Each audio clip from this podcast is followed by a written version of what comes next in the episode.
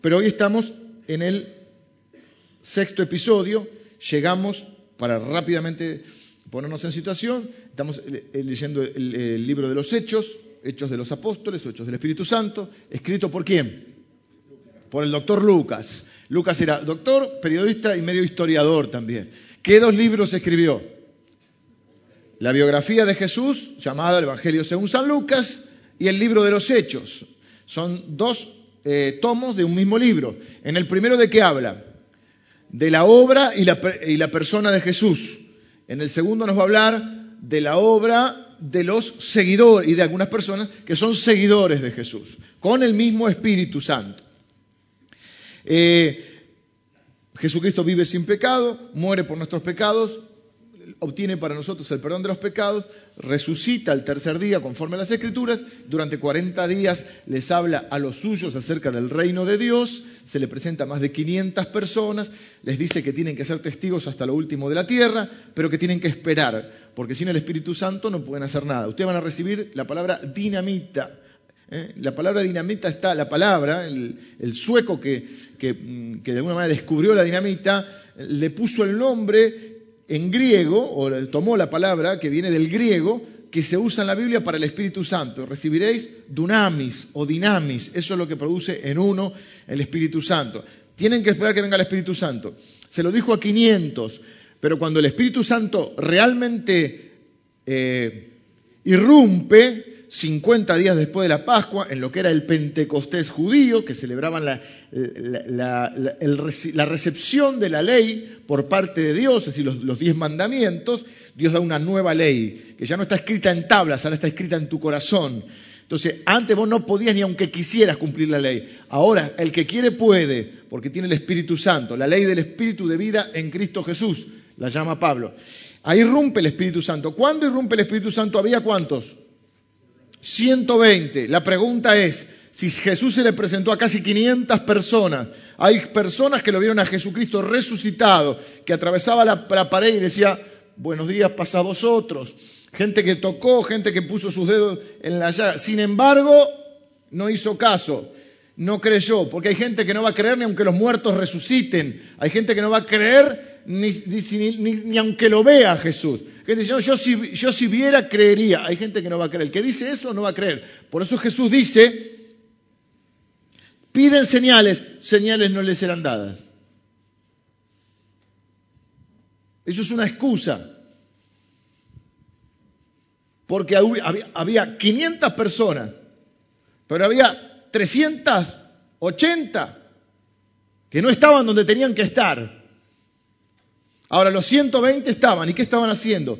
Estaban orando, estaban juntos, estaban unánimes, es decir, estaban, estaban bien, se amaban, puede estar juntos y ser una bolsa de gatos, y se estaban congregando, estaban comenzando a hacer iglesia, irrumpe el Espíritu Santo, les da la capacidad de hablar en los idiomas de los judíos de la dispersión, es decir, los judíos siempre estuvieron dispersos por muchos motivos, se juntaron todos en Jerusalén porque era esta fiesta del Pentecostés, y ellos pueden hablar en otras lenguas, que en este caso no son las lenguas celestiales, aunque existen las lenguas celestiales, sino en los idiomas de ellos.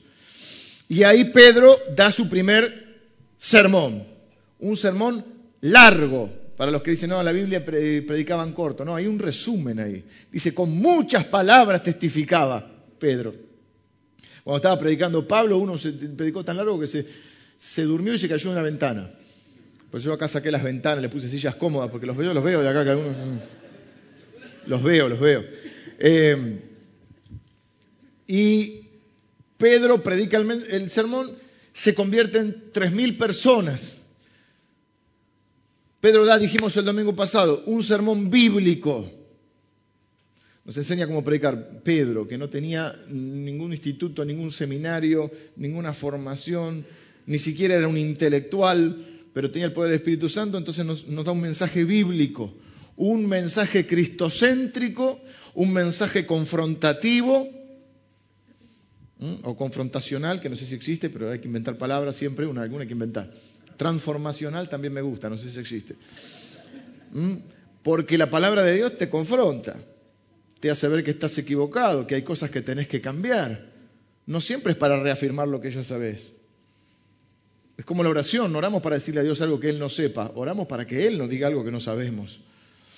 Entonces Pedro les dice, eh, cita el salmo que habla de David, donde dice, eh, no permitirás que tu santo vea corrupción, pero dice, pero David murió. Entonces no hablaba de David, hablaba de Jesús. ¿Por qué? Porque toda la Biblia de qué trata?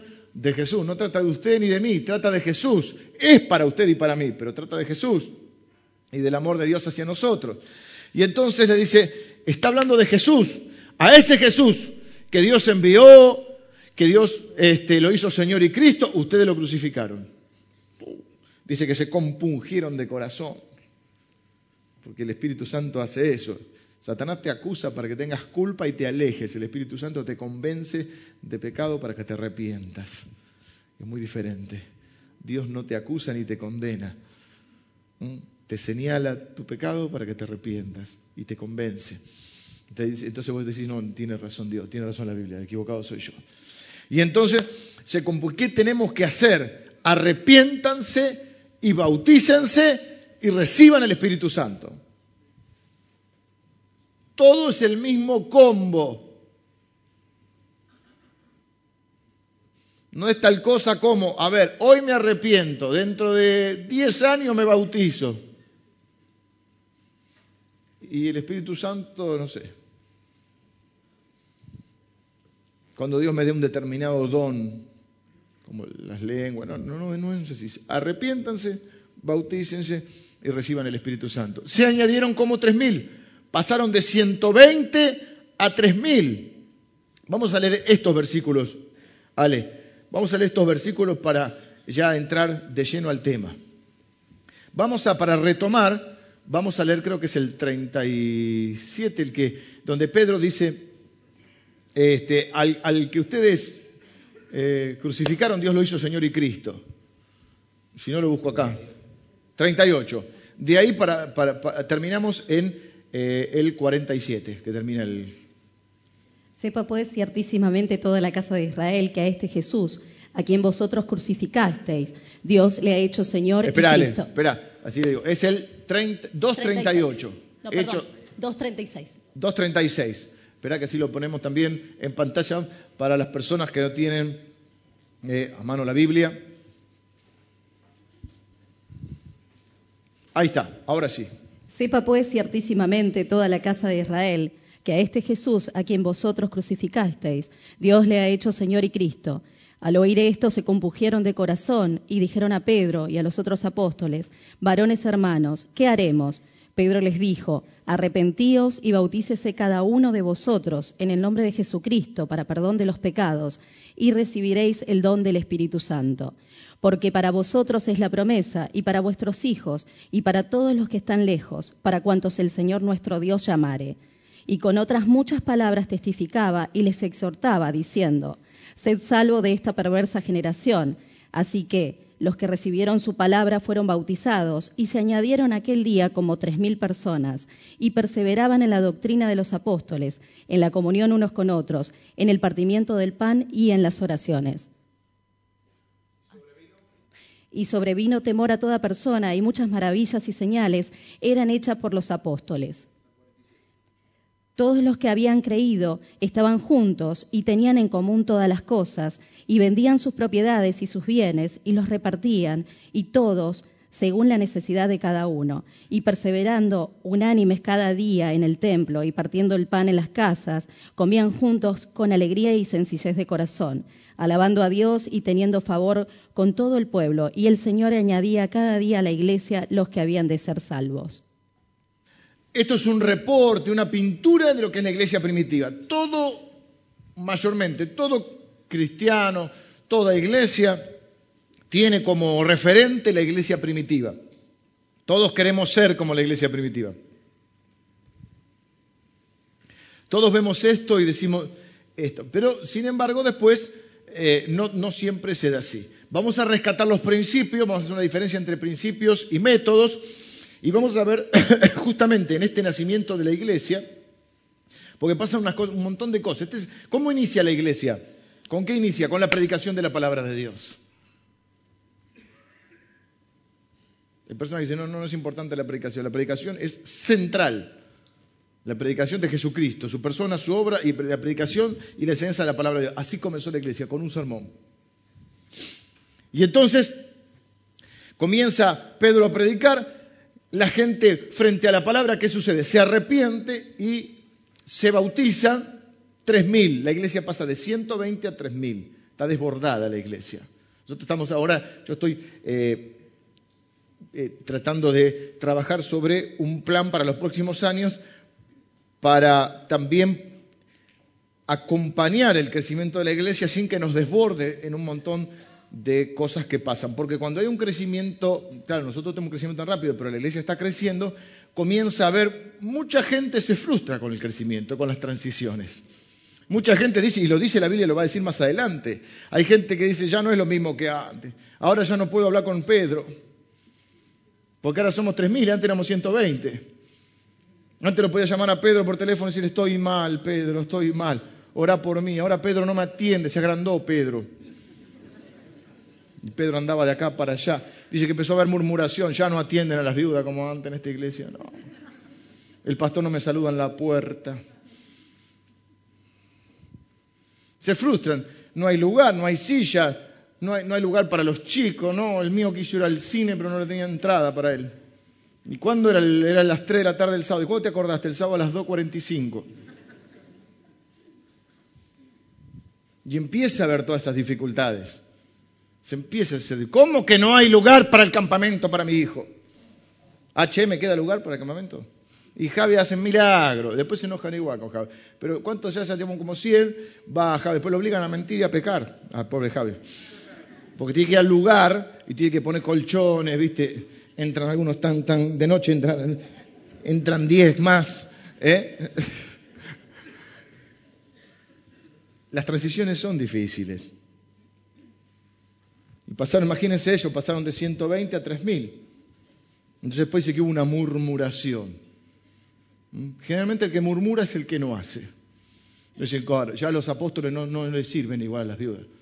Entonces los apóstoles en un momento dijeron, bueno, nosotros tenemos que dedicar a predicar la palabra. Entonces vamos a poner otra gente que haga esto.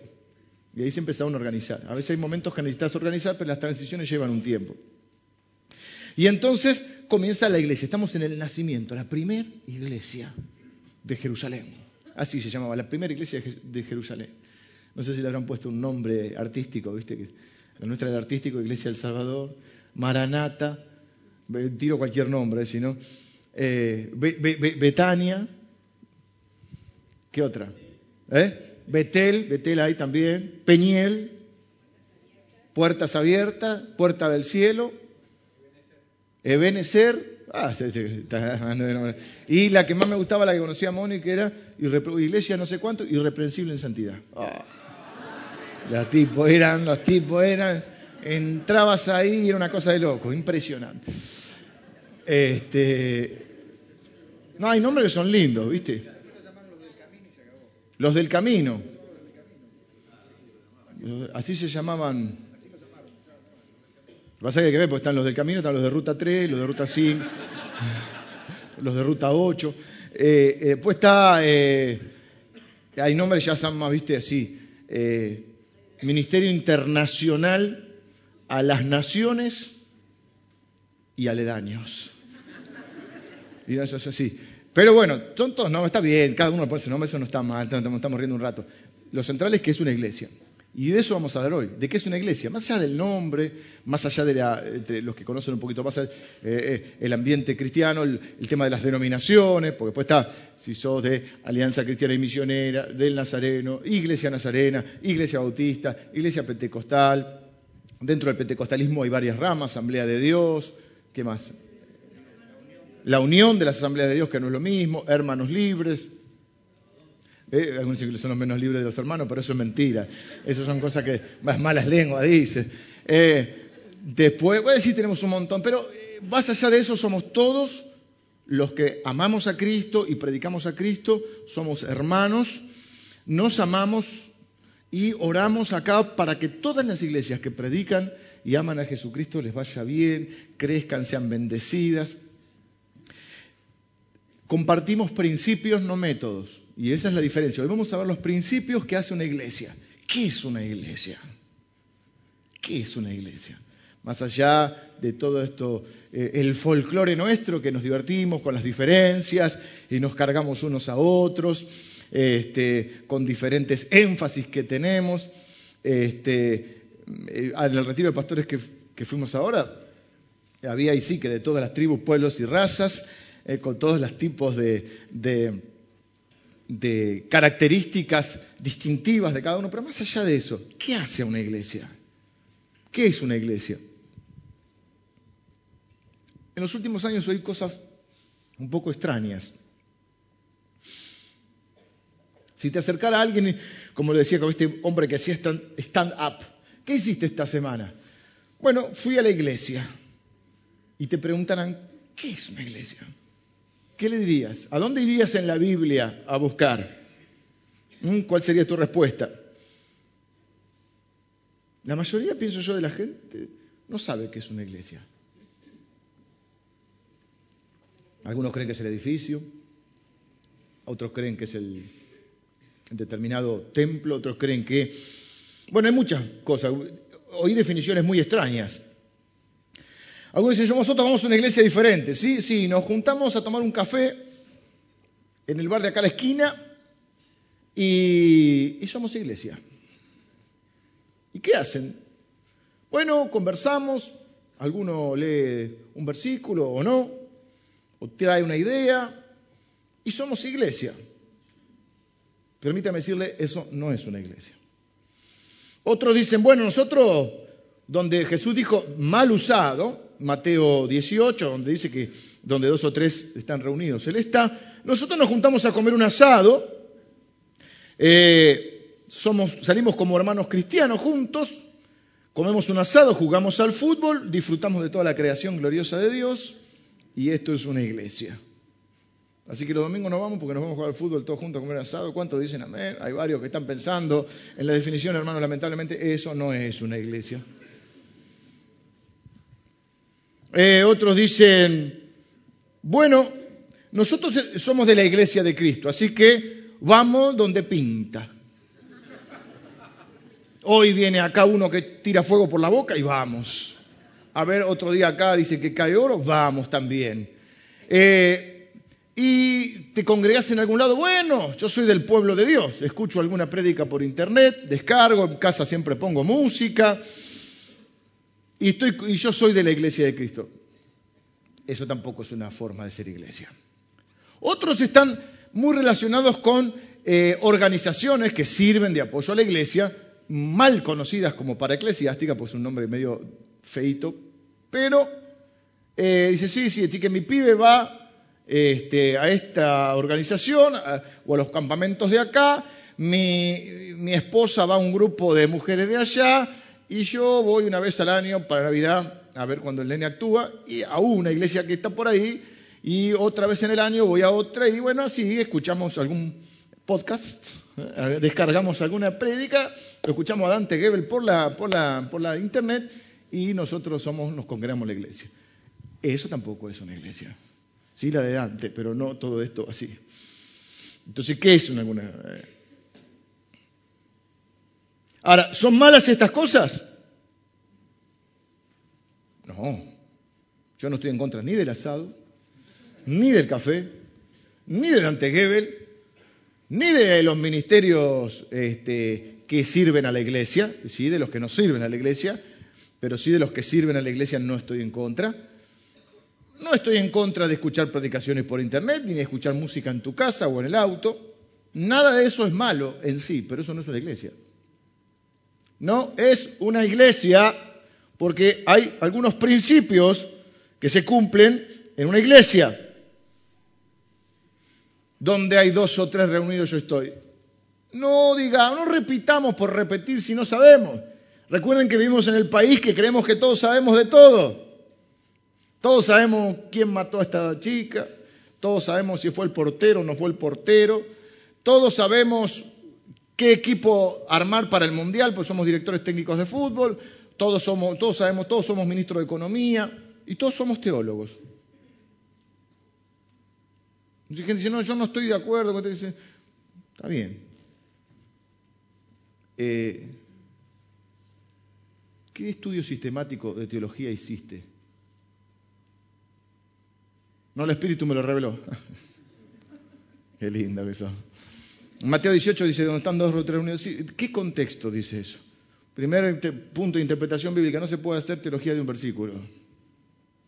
Segundo, hay una situación puntual ahí. Es cuando hay un conflicto entre dos hermanos. La iglesia requiere que haya dos o tres testigos para ver si podemos desatar ese nudo. Eh, tiene que ver con la, diríamos, con un aspecto de la disciplina de la iglesia, en todo caso. No significa que eso sea una iglesia. Es una situación puntual donde hay un conflicto entre hermanos y la Biblia dice que hay que estar, buscar a dos o tres testigos para resolver ese nudo, ese conflicto, esa situación que generalmente incluye pecado, obviamente. Vamos a diferenciar rápidamente entre principio y método. Los principios son para todas las iglesias, y es lo que nos hace iglesia. Los métodos son, varían según la iglesia. Nosotros no criticamos a nadie que tenga otro método, no criticamos a nadie, pero no es que eh, nosotros creemos que tenemos los mejores métodos, nosotros usamos los métodos que creemos que son los mejores para acá. Los principios son los mismos para toda la iglesia, los principios. ¿sí? Hay una diferencia entre principio y método.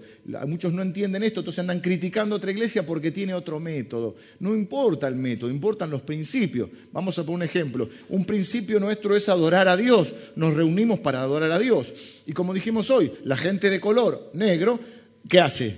La gente de color tiene una adoración alucinante. Se ponen las túnicas esas y empiezan de acá y de acá. Ah, pray the Lord, pray the Lord. Y vos decís, parece que está en el cielo. Y hay otra iglesia que tiene otro método. Venid, pastor, sí. Un pastorcito. Adoremos. Y a uno le gusta una cosa y a otro le gusta la otra. Pero el principio, ¿cuál es? Adorar a Dios. Cada uno lo hace de la manera. ¿Por qué yo tengo que imponerle mi manera al otro? Vamos, salte. Y saco el látigo, el de, adoración, saca el ¡Salte! ¡Grite! ¡Pum! Dígale al de al lado. ¡Sa! Grito de júbilo. Y no me gusta. A mí no me gusta. No. Me da, me da, me da mal. Última, vamos, un poco así más.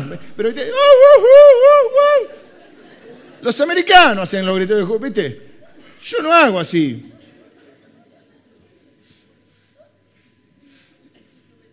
No me sale. No he pongado banderita a la mano. Me siento el que acomoda los, los aviones, ¿viste? No me gusta, a mí no me gusta. ¿Y qué? ¿Voy a criticar al que le gusta? ¿Por qué? Cada uno expresa sí que me parece a mí que lo que debe haber es la libertad. Dentro del orden, bueno, hay iglesias que son más ordenadas y otras que son un poquito más eh, libres en ese punto. A mí me gusta cierto orden, pero después dentro de ese orden me gusta también que esté la libertad para que cada uno se pueda expresar como quiere. Pero la misma libertad que lo deja expresar al otro es la misma libertad para a mí, no me hagas hacer lo que no me gusta hacer. ¿Por qué tengo que hacer lo que no me gusta?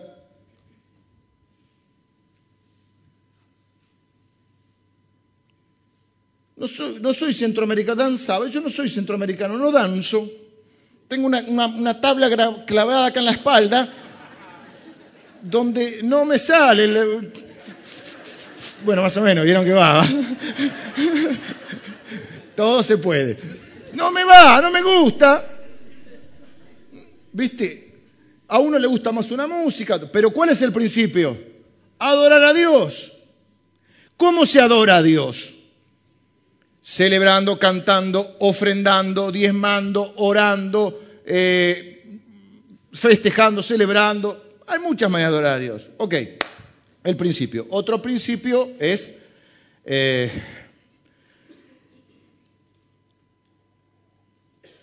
pues sí, pongamos principio de la oración. Bueno, después como cada uno ora. Ora cada uno como quiere, pero se cumple en principio. No critiquemos al que ora de otra manera, adora de otra manera, evangeliza. Hay muchos métodos evangelísticos.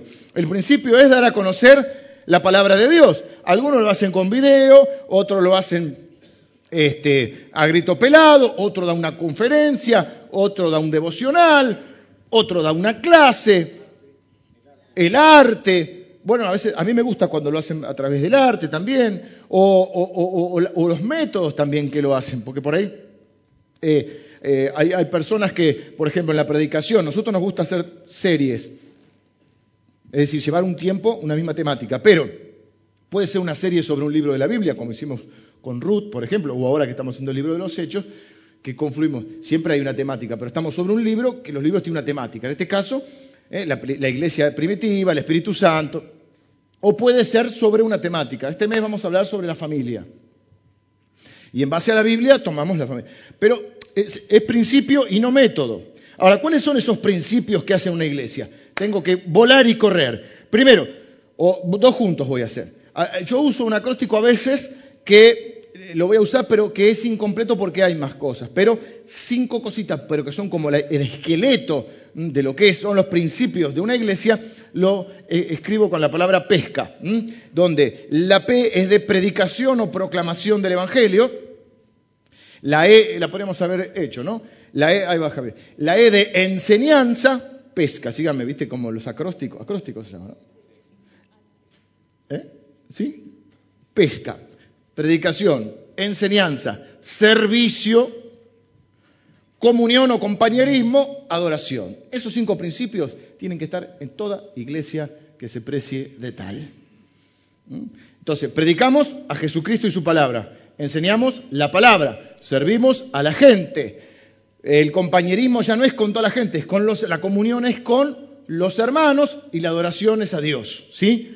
Los cinco propósitos tienen un, digamos, un destinatario por así eh, llamarlo. Entonces, predicamos a Jesucristo, enseñamos la palabra, servimos a la gente, eh, el compañerismo ya es entre hermanos y adoramos a Dios en las tres personas, Padre, Hijo y Espíritu Santo. Entonces, primero la iglesia dice que se añadieron como tres mil.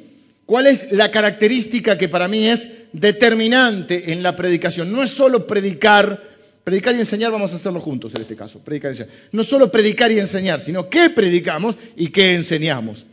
Después el método no me importa, pero sí qué predicamos y qué enseñamos. ¿Y nosotros qué predicamos? Predicamos la palabra de Dios. ¿De quién habla la palabra de Dios? De Jesucristo. O sea que siempre predicamos a Jesús, que estamos centrados.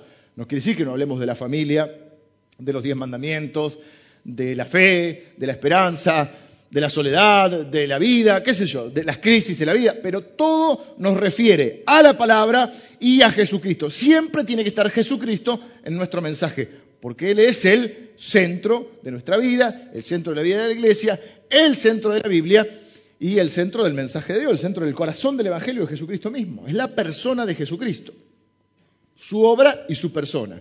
Así que estos dos, y lo mismo con la enseñanza. ¿eh? Así que la gente no nace con una comprensión innata de quién es Jesucristo y de qué hizo Jesucristo. Se lo tenemos que enseñar a través de la predicación. Por eso no alcanza cuando decimos, bueno, yo con mis obras buenas voy a hacer cosas y entonces la gente va a conocer a Jesucristo. No, porque la gente no nace con una comprensión innata de quién es Jesucristo.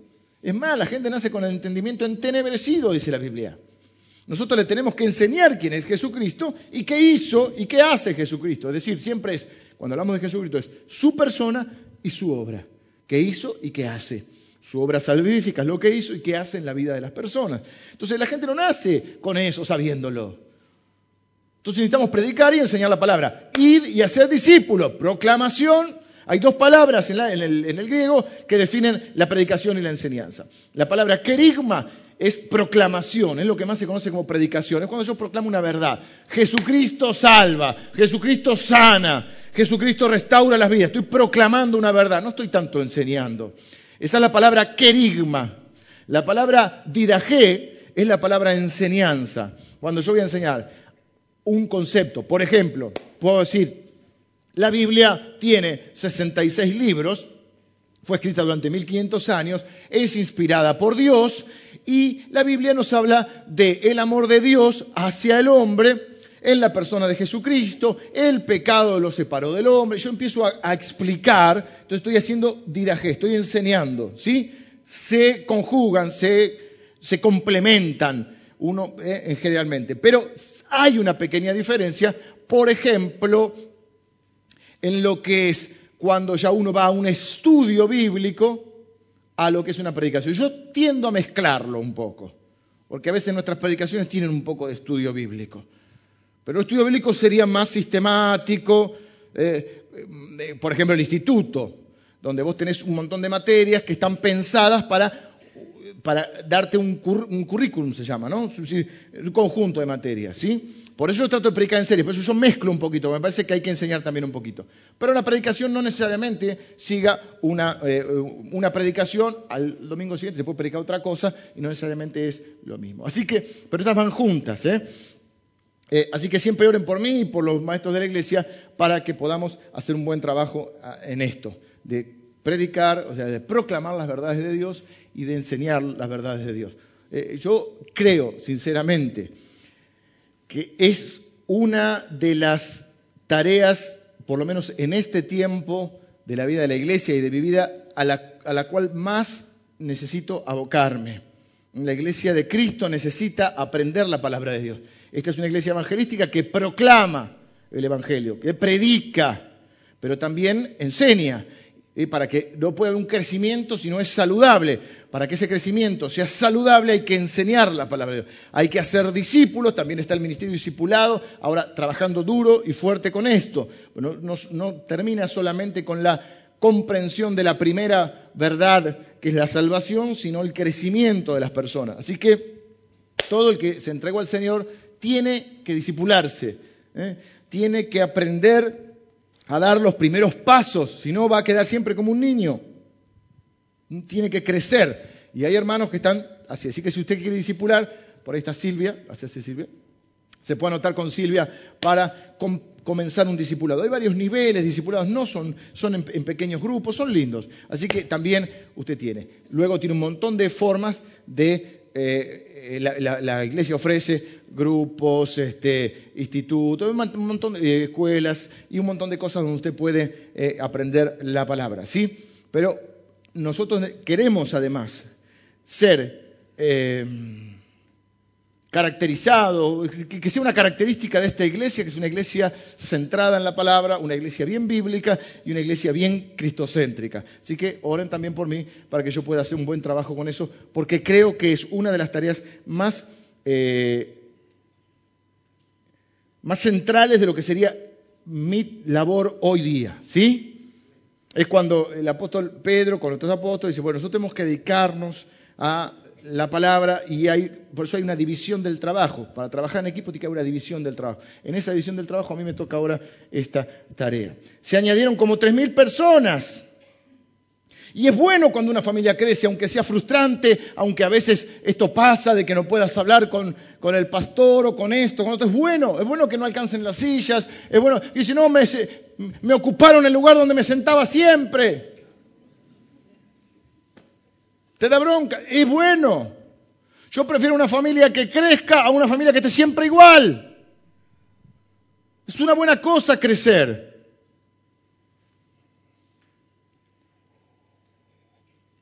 Más niños, más trabajo, más problemas, más alegría también. Predicación, enseñanza, servicio. Amar y servir a la gente. Dice que muchos eran sanados, eh, que muchos bienes eran hechos entre la gente. Jesús estuvo entre nosotros, dice, haciendo bienes a la gente. Es la manera de comunicar el mensaje con los hechos. Recuerden el nudo sagrado. Las palabras, la predicación y la enseñanza. Y los hechos es el servicio. Este servicio está referido mayormente a eh, nuestro servicio en la iglesia, el servicio en el mundo, en la comunidad, en la sociedad en la iglesia como un agente activo en la sociedad, un agente de cambio, un agente de amor, un agente de ayuda, eh, es lo que hoy se conocen como, están muy de moda también las ONG. La iglesia no es una ONG, ahora después lo, vemos, pero hay un punto ahí, eh, que el Estado se da cuenta que a veces son mucho más eficientes las ONG, que es organización no gubernamental, para suplir necesidades de la comunidad que el propio Estado. Entonces a veces elige darle fondos a organizaciones para que cumplan determinados. Los que son especialistas en, qué sé yo, en huérfanos, los que son especialistas en eh, adicciones, los que son especialistas, bueno, vos trabajás mucho con la, con la comunidad en ese punto, incluso con los gobiernos, todo, la parte de adicciones. Otros trabajan con eh, problemática, no sé, es decir, anorexia, bulimia. Otros trabajan con gente que tiene discapacidades eh, motoras, no sé, así. Entonces, la iglesia es una agenda, la iglesia no es un gueto para apartarse del mundo. Jesús dijo que somos la luz del mundo, la sal de la tierra. Llevamos nuestra predicación, enseñamos la palabra, mostramos el amor de Dios a través de los hechos. Sigo porque si no termino. Comunión o compañerismo. ¿Eh? Esto es sí entre hermanos de la familia de Dios. Es la ayuda mutua, el consejo. Se trata de personas que nos reunimos en torno a quién. Exacto, dije en torno a quién, no a qué. No nos reunimos por una causa, justamente con una ONG, o como una ONG, que no está mal, pero nosotros no nos reunimos para un eh, fin específico, eh, no somos, no, no, hay veces que no nos une casi nada. Los grupos se unen por algo, ¿vieron?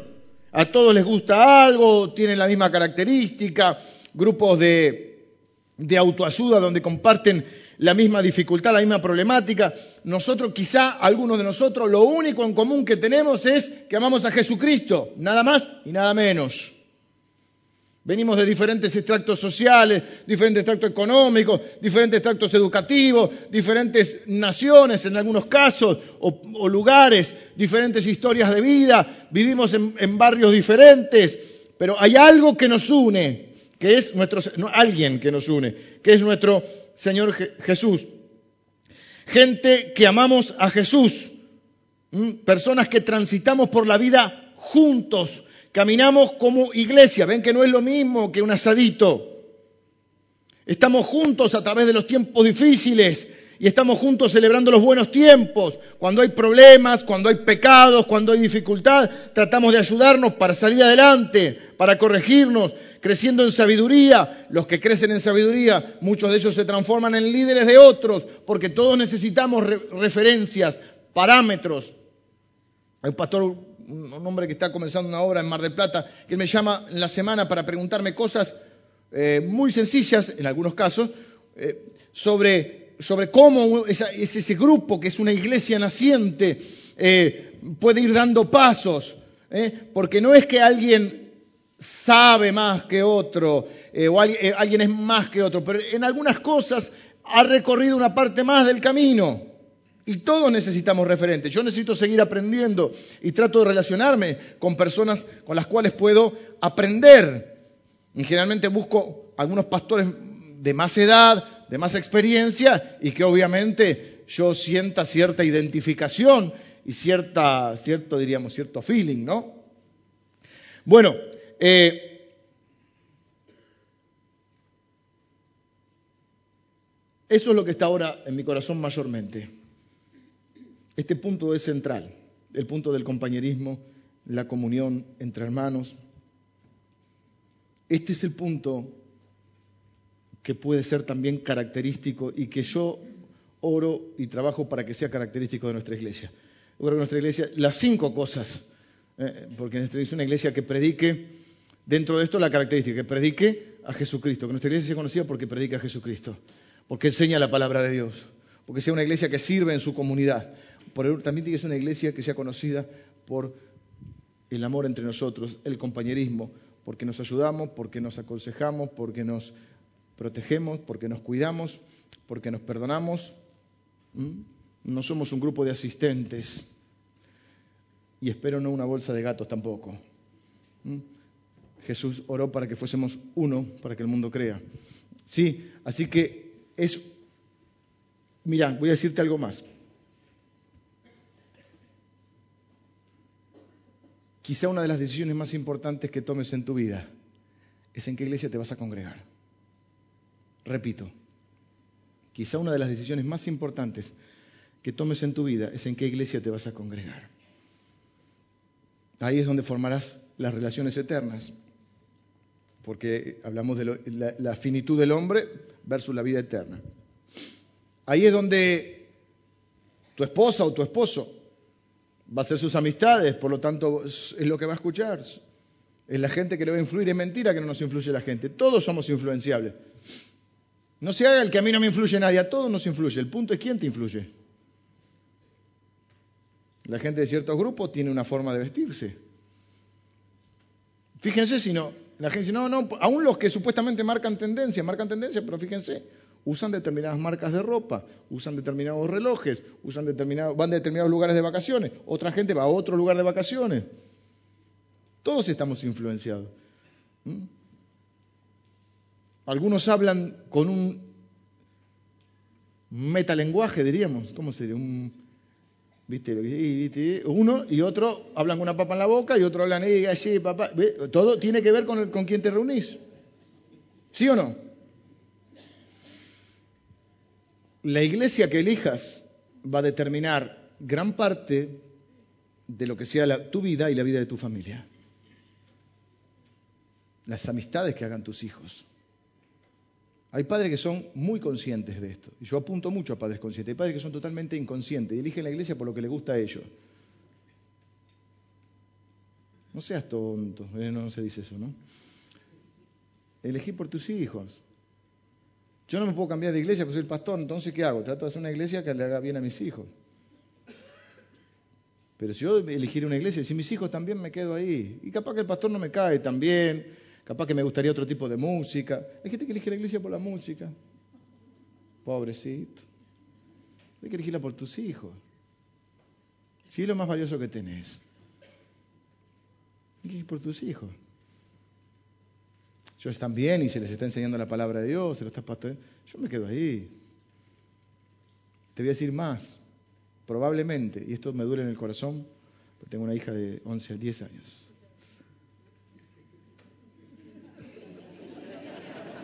Las miro algunas de ustedes y a algunos padres que están acá les pido perdón en nombre de la iglesia por, el novio que tienen, que hemos dado acá. Probablemente se casen con un chico o una chica de esta iglesia. Eh, casamiento, todavía no tenemos casamiento del mismo sexo, así que chico chica.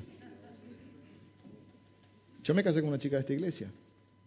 Les pido perdón a mis suegros que están ahí. Discúlpenme. En un momento determinado éramos mucha diferencia de edad, nos conocíamos, conocía la familia, pero no, no, en un momento las, edades se, acortan. Hoy parezco más joven. Probablemente se casen con un chico de la iglesia que vayan. Te dije la otra vez, la escuela que les, elijas, ¿se acuerdan? La escuela que elijas va a determinar un montón de cosas. Y la iglesia también. Hoy yo siento que la iglesia, no sé si siempre ha sido así, pero hoy la iglesia es más importante. Por lo menos esta iglesia pesa más en la vida de muchos de nuestros hijos que la propia escuela. Porque hoy los pibes se cambian más de escuela. En mi época no te querías cambiar tanto de escuela. Ahora te cambian de escuela, pibes. Se cambian más. No tienen tanto problema. Pero de la iglesia. Entonces tenés que fijarte qué iglesia vas a elegir. Para tus hijos, para tu nieto, porque la promesa es para, dice, para tus hijos. ¿Qué iglesia se van a crear tus hijos? ¿Qué consejo va a escuchar tu esposa? Se me está yendo la gente, me parece que me estoy yendo de horario.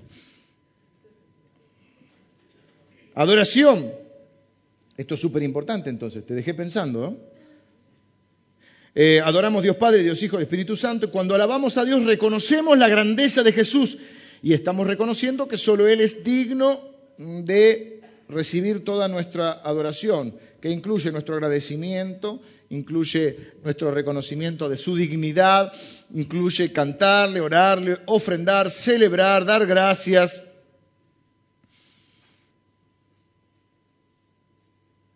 Un mito pequeño que tengo que corregir. La iglesia primitiva solo se reunía en casas y en grupos pequeños, eso es mentira. Eso es, o por lo menos es inexacto.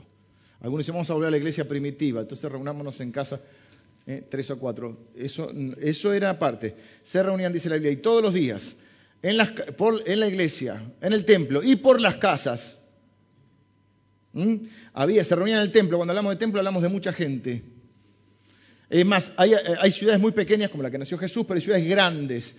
Éfeso, la Odisea, las, las cosas arqueológicas, ¿cómo se llaman las investigaciones arqueológicas? Te muestra que había casas hasta de 3.000 metros, con patios internos donde se reunían cientos de personas. En Éfeso Pablo alquiló el tirano, que el tirano era una especie de seminario que hizo, ¿sí? Y daba conferencias y había cientos de personas. Jesús le predicó a 20.000 personas, porque eran 5.000 hombres, 20.000 personas. Pedro dice que se añadieron 3.000. No sé cuántos escucharon el mensaje porque muchos no lo recibieron el mensaje. Así que no es cierto eso de que solamente se reunían en grupos pequeños. Cuanto más pequeña y desorganizada, más iglesias somos. Eso no es verdad. Después se agregaron 5.000, ya tenían 8.000. Tenía que haber escrito un libro sobre el crecimiento de la iglesia, ¿no? Eh, Pedro. No necesitamos toda esa estructura en el liderazgo. Sí, había líderes organizados. Esa es la cosa, la verdadera historia. Se tuvieron que organizar porque había un par que empezaron a murmurar. Ay, no, porque a, las viudas no las atienden como antes. Bueno, está bien, para que no haya murmuración, vamos a poner a otros. Eh, no estaba mal señalar que algo no anduviera bien, pero ahí dice que hubo murmuración, que es lo que está mal. Porque vos podés ver algo que no está bien y decir, mira, me parece que acá estamos flojos, con las viudas estamos flojos, pero ahí dice que hubo murmuración. Entonces tuvieron que poner gente para que, que fueron los, primeros, los primeros diáconos que pusieron. ¿Eh? Después, la iglesia marcaba una diferencia, un contraste con el mundo, porque era la comunidad del reino de Dios. El contexto en que vivían, rápido, inseguridad, violencia, corrupción, miseria, necesidad, injusticia, pobreza, egoísmo, individualismo, lucha por el poder a cualquier precio, maltrato, opresión. No, no estoy leyendo el diario de hoy, estoy leyendo el... Esto es lo que sucedía en esa época, dos, mil años después, no cambia nada. Pero en ese contexto emerge la iglesia como una comunidad alternativa, mostrando otra manera de vivir, otra manera de hablar. ¿eh? Con ese nudo sagrado del que estamos tanto insistiendo, muestran otra cosa. Estos que trastornan al mundo han venido hasta acá. Tenían favor con todo el pueblo, alabando a Dios. Decía, ¿Vieron el pasaje que leímos? Todos estos principios los he sacado de. No, no tuve tiempo de ir versículo por versículo. Pero fíjense, si ustedes leen, todos los principios están ahí. Predicó Pedro, dice que enseñaban la palabra, perseveraban en la doctrina. La iglesia no es la secundaria que está cinco años y te vas. No es la universidad que seis años te recibís. Es para caminar en la iglesia de Cristo. Marcha junta, alabando a Dios, predicando la palabra, predicando a Jesucristo, enseñando la Biblia, sirviendo a la comunidad, acompañándose en las buenas y en las malas también, adorando a Dios y el pueblo de Dios marcha hacia la Jerusalén celestial hasta que el Señor venga o hasta que nos vayamos nosotros. No es la secundaria que estás un par de años y te vas. Perseveraban en la doctrina de los apóstoles. Hay varios paneos que hace el, el libro de los hechos. Estaban juntos y unánimes. Decían que tenían todas las cosas en común. No había ningún necesitado. La iglesia no puede ser un reflejo, un calco de lo que pasa en el mundo, porque esto no es el mundo, es el reino de Dios. Y cada uno de los que estaba ahí velaba por su hermano. En esta época de tanto individualismo. No debería pasar, pero a veces pasa. A veces nos tratamos igual o peor que la gente del mundo.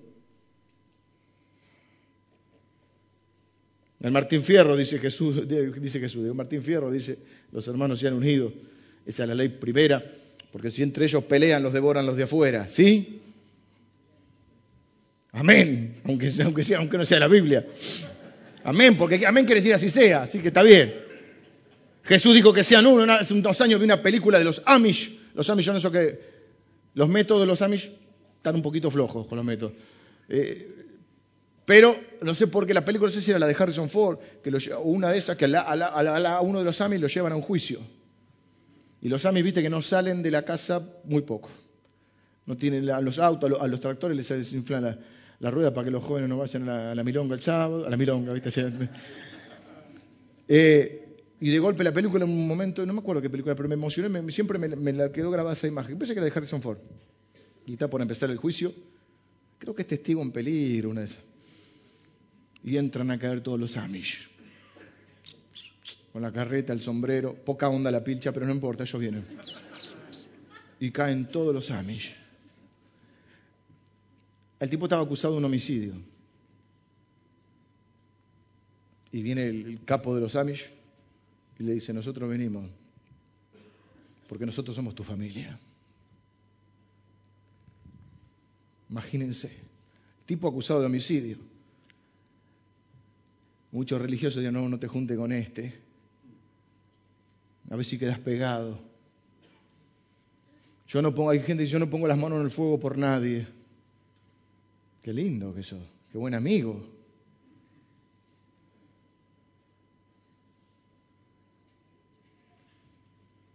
Los verdaderos amigos ponen la mano en el fuego aún a riesgo de quemarse, porque para eso son amigos.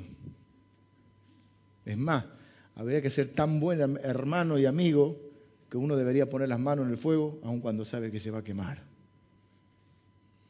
Porque el otro lo hace cualquiera.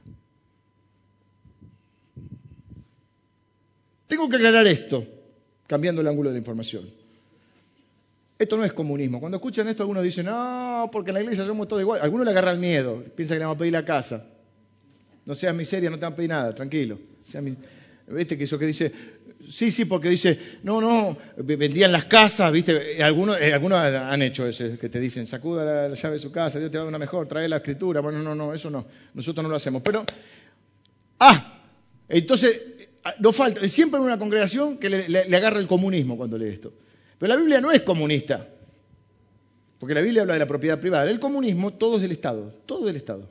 Toda la propiedad es del Estado. Tiene que entender esto. Dios no es comunista. Porque tampoco es del todo justo el comunismo. Porque si uno se esfuerza más que el otro, ¿por qué tiene que tener igual que el otro? No todos nos esforzamos igual. No todos trabajamos igual de duro. No todos nos preparamos igual. ¿Por qué tenemos que tener lo mismo? Y aparte porque si la Biblia dice no robarás es porque existe la propiedad privada. O sea, no es tuyo. No, no, pero la Biblia dice que tenemos todas las cosas en común, así como a mí, me gusta el Audi 4, así que por favor dame la llave porque... No, no, no, no, no es tuyo. Pero ahí dice que, no, pero todas las cosas en común, estamos juntos y unánime. No, no. Si querés te lo presto de una vuelta, pero... Ahora sí hay un principio, que es velar por el cuidado del hermano. No todos vamos a tener lo mismo. No todos tenemos la misma historia, no todos tuvimos las mismas oportunidades. No hay igualdad de oportunidades en el mundo, es cierto. Y eh, aquí llegamos, pero tampoco hay igualdad de oportunidades, porque algunos ya hacíamos una vida armada y no, tenemos no hemos tenido las mismas posibilidades que otros. Y no es todo del Estado, tampoco es todo de la iglesia. Por eso en esta iglesia, por lo menos como principio, yo creo, la iglesia esta no exige. Tu sueldo no es de la iglesia. Yo no te voy a pedir el recibo de sueldo. Ya me entré a calentar. Eh, tengo que terminar ya. Yo no te voy a pedir el recibo de sueldo para controlarte. Yo creo en el diezmo y la ofrenda, pero creo que es totalmente, diríamos, eh, voluntario y no coercitivo, no obligatorio. No, no es el Estado esto. ¿Por qué el Estado cobra? El Estado cobra impuestos, la iglesia no cobra impuestos. Es más, vos te puedes servir de todo acá y no poner nunca un peso. E igual te vamos a amar. Te vamos a mirar medio de reojo, pero te vamos a amar igual. La iglesia dijimos que todos somos consumidores y todos somos contribuyentes, pero no todos somos contribuyentes y no hay ningún problema. Porque los que amamos a Dios y amamos a la iglesia, te amamos y queremos que vos conozcas al Señor y pagamos la luz y pagamos las cosas y estamos haciendo reformas y estemos orando porque ya estamos, fin de la, tramo final de la negociación de la casa que sale así para allá. Dejamos por un tiempo esta porque tampoco somos astutos y no queremos que pagar de más lo que no vale. Así que como se fue de mambo con el precio, mandamos el freezer. Ya la vamos a comprar, pero tranquilo. Ahora estamos con la de acá, que es el terreno que sale en L, un terreno enorme, 12 y medio por 30 y pico, 40, ¿sí? Un lote de acá hasta la esquina, del que termina acá hasta la esquina, es el que hace L con la canchita de fútbol. Ya en cualquier momento ya inauguramos, falta la canchita y ya inauguramos acá. Si no, mi hijo, si no termino la canchita, me va a matar. Eh, vuelvo al tema. La iglesia no cobra impuestos. ¿Por qué el Estado cobra impuestos? Pues imagínate que el Estado diga, es voluntario, lo que el Señor te diga,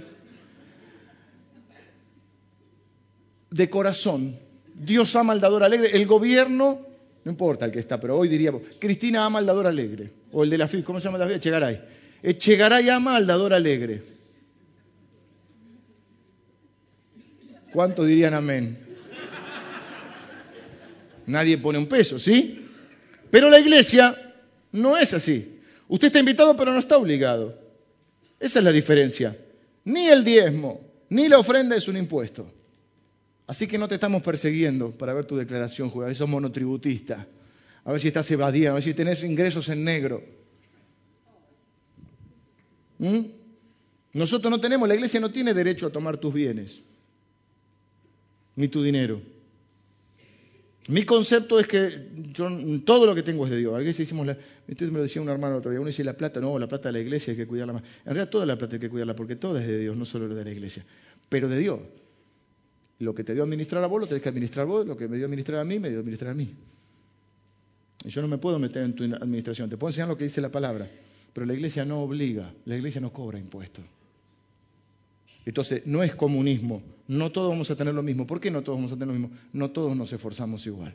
No todos trabajamos lo mismo, no todos tenemos las mismas posibilidades, pero hay un principio, es que todos velamos por el bienestar de nuestro hermano.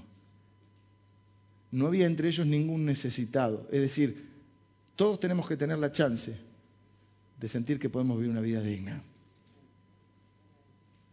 Amén. Por eso cuando hay una necesidad, los hermanos corremos para atendernos. Hay un hilo conductor, vengan los músicos, termino. Hay un hilo conductor, que es el amor. Fíjense, predicación, ¿qué dijo Jesús? Que sean uno para que el mundo crea. Enseñanza, en esto conocerán todos que son mis discípulos, si os amáis unos a otros. Servicio, hablamos del nuevo, Jesús dijo, todo lo que hagas por otro, a mí me lo hiciste. ¿Cómo mora, dice el apóstol Juan, cómo mora el amor de Dios si alguien, si vos ves a un necesitado y cerrás contra él tu corazón? Fíjese la expresión fea que hay cuando alguien ve una necesidad y dice, cierra contra él su corazón. Comunión, bueno, lo habíamos visto, ningún necesitado, y la Biblia dice, mayormente a los de la familia de la fe, dice que eran de un corazón y un alma. Nadie decía ser suyo nada de lo que poseía, poseían cosas. No era que todo era de todo, algunos creen que era todo de todo, entonces vos vas, eh, pongamos todos los, roperos juntos y te pones el pantalón que querés. No, no, no. El estacionamiento, te digo, cada uno agarra el auto que quiere. No, no es así. Cada uno no decía ser suyo nada de lo que posee. Decir, bueno, no, mira, lo que yo tengo es de Dios, Dios me lo dio. Y si es alguna necesidad, parte de lo mío va a ser para suplir de otro. Adoración, si traes tu ofrenda al altar y ves que tu hermano tiene algo contra ti, bueno. Así que hay un hilo conductor. Estamos hablando de un reflejo de lo que es el reino de Dios, donde vamos a estar juntos para siempre. Y algunos dicen, juntos para siempre, con fulanito no quiero estar. Bueno, otros idealizan el reino de Dios. Acá somos todos, tendríamos que ser todos. Miren, estamos en un mundo pecaminoso y somos pecadores. Así que los que están preocupados no se preocupen, allá la gente va a ser mejor que acá. Acá la gente va a ser mejor. No va a haber pecado, no va a haber corrupción. Por otro lado, para los que idealizan, no idealicen. Somos una comunidad que debemos llevar adelante estos principios, pero somos personas, somos pecadores que nos lastimamos, a veces hablamos de manos, nos ofendemos. Pero ¿cuál es el pilar del cristianismo? Cuando nos ofenden, perdonamos. Cuando ofendemos, pedimos perdón. Así que no idealicemos otras características rápido, no las puedo, ya se me fue la hora. ¿Qué hacen una iglesia? Hay arrepentimiento porque hay predicación, hay salvación porque hay predicación, hay bautismos. ¿A cuántos los bautizaron de chicos? No los bautizaron, los mojaron con agua, eso no es bautismo. Porque el bautismo, dice la Biblia, la palabra bautismo, bautismo viene de la palabra baptizo. Y la palabra baptizo es sumergir sumergir. Respetamos y amamos a los hermanos que creen en otra forma de bautismo, pero la palabra bautizo es sumergir. Por eso no bautizamos a los niños. Primero, porque es una decisión personal y la consecuencia de la fe. Segundo, porque sería abuso infantil meter un pibe bajo el agua a un bebé. Entonces, usted, bautismo es sumergirse, bautizo. Termino con esto. Esta es la gran idea. Yo creo que vamos a crecer en los últimos años. Yo veo muchas cosas que están pasando. Veo señales, lo dije el domingo pasado a la noche. Veo señales positivas. Venía un poquito más negativo con algunas cosas, pero veo señales positivas no solo en esta iglesia, sino en este tiempo, en gran parte de nuestro país o de la comunidad eh, cristiana eh, a la cual pertenecemos, ¿no? Como denominación, sino como, como todos los cristianos. Veo señales positivas, veo un liderazgo nacional que está siendo mucho más sano, mucho más humilde, mucho más unificador.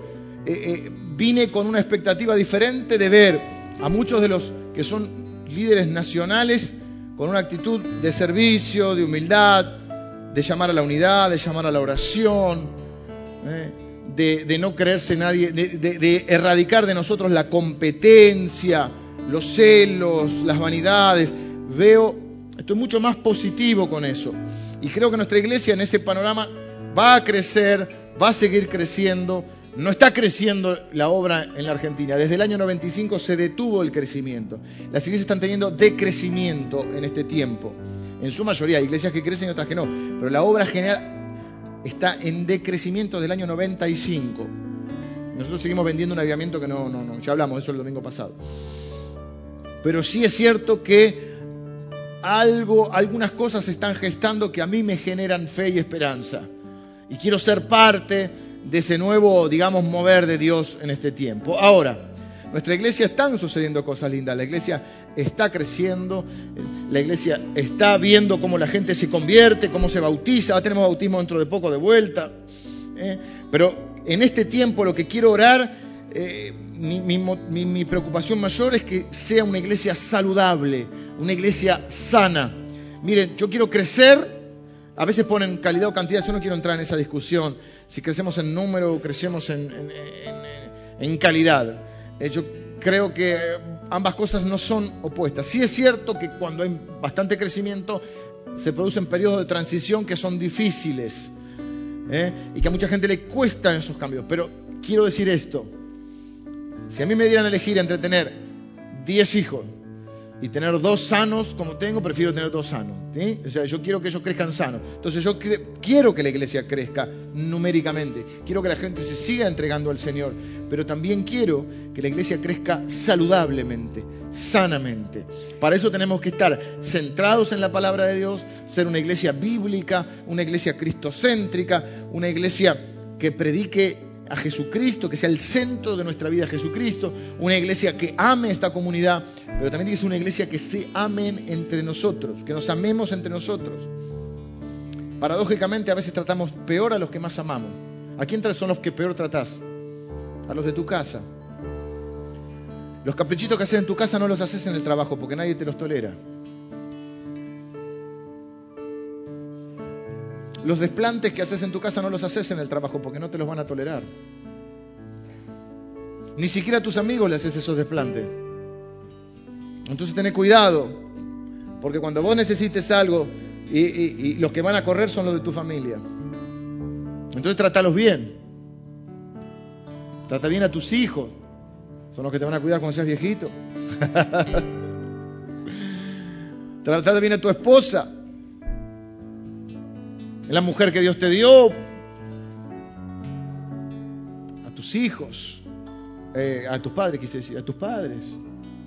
Son los que hace años se esfuerzan y se esfuerzan y se levantan todos los días para darte todo lo que querés. Lo que pueden, hacen lo que pueden. Nadie te enseña a ser padre, hacen lo mejor que pueden, pero te aman como nadie. A la iglesia que te recibió, que un hermano oró por vos y el otro te ayudó con esto y el otro con lo otro y acá y allá y un alguien, hay, alguien que cuida de tus hijos y hay alguien que eh, y tu esposa está en un, en un, en, un grupo este, contenida y le están dando le están diciendo que te honre a vos.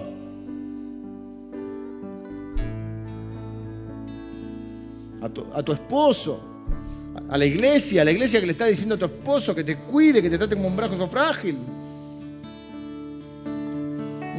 Entonces, mi oración en este tiempo es para que esta iglesia sea conocida por ser una iglesia bíblica y cristocéntrica, pero porque es una iglesia donde reina el amor. Ese amor, porque el amor, fíjense, Dios nos ama. Nosotros le amamos a Él porque Él nos amó primero. Y Él dijo, Así como yo os he amado, ustedes deben, deben amarse. ¿Se acuerdan que dije un mandamiento nuevo os doy? Dijo Jesús. Y dijimos que ¿por qué era nuevo? Si ya el Antiguo Testamento decía que nos amemos. Porque ahora el nuevo es porque la forma cambia. Ahora hay que amarse como Él nos amó. ¿Y cómo nos amó Él? A pesar de lo que somos, no por lo que somos. Así que usted a su hermano lo tiene que amar a pesar de lo que es, no por lo que es. No es si te portas bien te amo, si te portas no tan bien no te amo. Es te amo a pesar de lo que sos. ¿Por qué? Porque Dios me amó así. Entonces fíjense, Dios me ama a mí, yo le amo a Dios. Yo amo a mis hermanos, mis hermanos me aman. Algunos. Eh, hay muchos que me aman. Me hacen mis comidas favoritas. En este tiempo está, está, me trajeron una torta en mi casa. No estoy pidiendo comida. Me como la tortilla de papa cada dos semanas. Que me hacen, o sea, esos cuidados que hay un montón de cosas que nos. Eh, y otro hermano que me regaló un, un salamín la otra vez. Y un hermano ahora que me ayudó con, se me rompió de vuelta la camioneta. Le tengo un karma con eso. Pero un hermano de la iglesia, dos hermanos de la iglesia, un hermano me, arregló el turbo, que valía una fortuna. Y así, así, y cuando estás, mal, tenés hermanos que llamar, ¿o no? Y, cuando tenés a alguien en la familia enfermo, y hay otros que corren. Yo lo he visto en mi vida y lo veo en mi propia... Y no es porque yo soy el pastor, porque yo sé que pasa entre nosotros también. Entonces la gente dice, mira cómo se ayudan, mira cómo se aman, mira, se defienden. Con hechos y con palabras. Y esa es mi oración. Esta iglesia sea conocida por una iglesia donde reina el amor de Dios. Nosotros le amamos a Él, Él nos amó primero, pero nos amamos. Y amamos este país. No, no, no, no, no, no, no, mal, no maldecimos nuestro país. No maldecimos nuestra comunidad. Los gobiernos pasan, ¿eh? como han pasado los reinos, como han pasado los imperios. Los gobiernos van y vienen. Los imperios van y vienen. Las empresas van y vienen. Los clubes de fútbol van y vienen. Sin, sin chistes. Las bandas de rock van y vienen. Pero la iglesia de Cristo va a permanecer para siempre hasta que Él venga. Solo va a terminar la iglesia el día que Él venga. Usted es parte de la única organización en la historia de la humanidad que va a partir de Pedro, o sea, de, de esa que estamos viendo ahora, hasta que Cristo venga, es la única estructura que va a quedar hasta el fin de los tiempos. Mire si es importante la iglesia. Los ministerios van y vienen. O se terminan a veces. La única organización que va a existir, o el único organismo, porque no es una organización, es un organismo vivo, el único organismo que va a existir hasta que Cristo venga es la iglesia.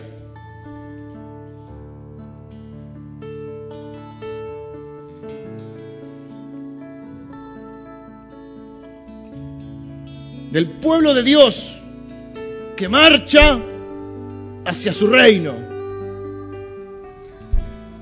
La iglesia de Cristo que sigue avanzando. No importa el gobierno, no importa si hay dictadura, no importa la situación económica, no importa si hay terremotos, persecuciones, hay bienestar o, o malestar. Contra todas guerras, plagas, y contra todo contexto adverso, la iglesia de Cristo sigue avanzando. Contra la, digamos, la oposición de Satanás, la oposición de este mundo, la oposición de algunos este, que pueden estar infiltrados en la iglesia. No, contra toda oposición, la iglesia de Cristo sigue avanzando. Hace dos mil y algo de años que Jesucristo sigue siendo predicado, con los errores, con las dificultades, con las falencias que tenemos como seres humanos, tenemos cada día la promesa de Jesucristo que estará con nosotros hasta el fin de los tiempos. Es más, Jesucristo va a volver a buscar a su iglesia. Y la iglesia no es que vos estés comiendo un asadito con dos o tres. Eso es parte de, la hermandad, del compañerismo. La iglesia es que vos estés en el propósito de Dios. No estás en la secundaria, no estás en un trabajo que vas a cambiar, estás en el organismo vivo que es el cuerpo de Cristo. Sos parte del ejército de Dios, sos un ladrillo en el edificio espiritual de Dios. Sos parte de la familia de la fe, un padre, un espíritu, un bautismo, un Señor. ¿Te das cuenta el honor y el privilegio? Por eso celebramos cada domingo. Claro que la vida es difícil, pero estamos dentro del marco del reino de Dios y caminamos hacia la consumación de ese reino. Tengámonos paciencia. Somos pecadores, ya vamos a ser perfectos allá. Tengámonos paciencia. Perdonémonos. Ayudémonos.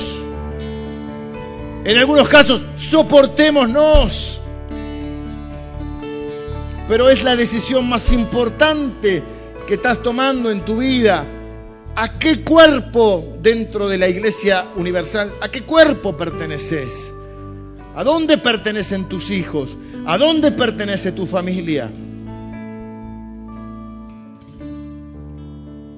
Contra todo pronóstico o contra toda oposición, la iglesia de Cristo va a caminar. Y como mi oración es que además de la iglesia, digamos, general de Cristo, en este lugar se predique a Cristo hasta que Él venga, yo estoy convencido que Dios va a responder esa oración. Soy optimista y tengo fe que acaba de haber una iglesia hasta que Él venga. Esto lo digo por la fe, no estoy profetizando, lo digo por la fe. Entonces será para nuestros hijos y para los hijos de nuestros hijos. Por eso yo amo esta iglesia. Amo venir cada domingo y encontrarme con ustedes. Ustedes son mi familia, la familia de la fe. Me encanta cuando veo ¿eh? Cómo ustedes van creciendo, van madurando, van desarrollando sus dones, van siendo útiles al reino de Dios, cómo traen a otros y a otros y a otros. Me encanta ver cuando ustedes se bautizan, cuando ustedes se casan, cuando ustedes presentan sus hijos, cuando nos acompañamos, cuando muere uno de nosotros, cuando uno está enfermo, cuando otro está triste, cuando uno se separa, cuando otro tiene problemas con el hijo, cuando uno no tiene trabajo, cuando uno no tiene plata. Estamos acá juntos, caminando como pueblo de Dios.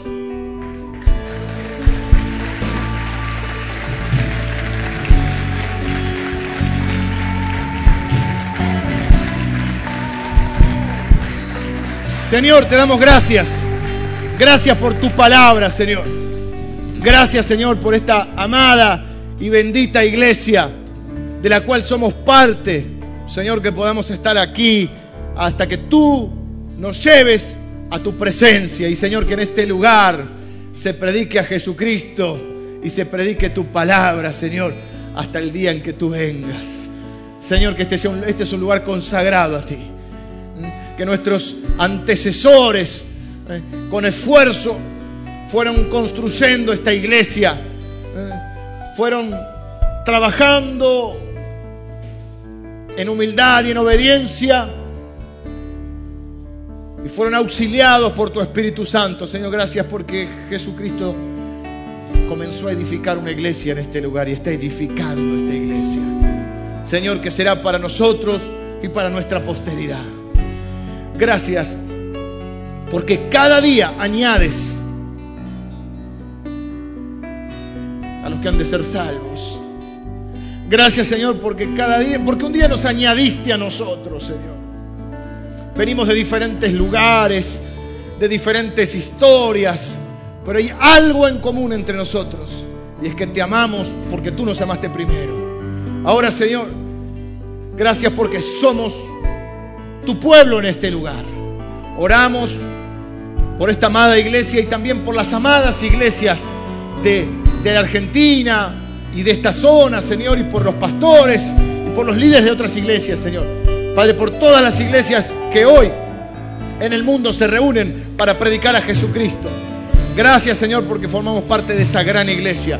también gracias porque formamos parte de esta iglesia, Señor, a la cual amamos. Gracias por cada uno de mis hermanos y de mis hermanas, Señor, ¿eh? que en este lugar hacen que mi vida sea más linda, Señor, que sea mejor. Gracias por cada uno de ellos que me bendice. Señor, que yo pueda bendecirles a ellos también. Gracias, Señor, porque nuestros hijos se están criando en esta iglesia. Gracias, Señor. Gracias por los que nos hemos criado aquí, Señor. Padre, y gracias por los que van a venir. Permítenos y úsanos para bendecirlos también. En el nombre de Jesús. Amén. Amén.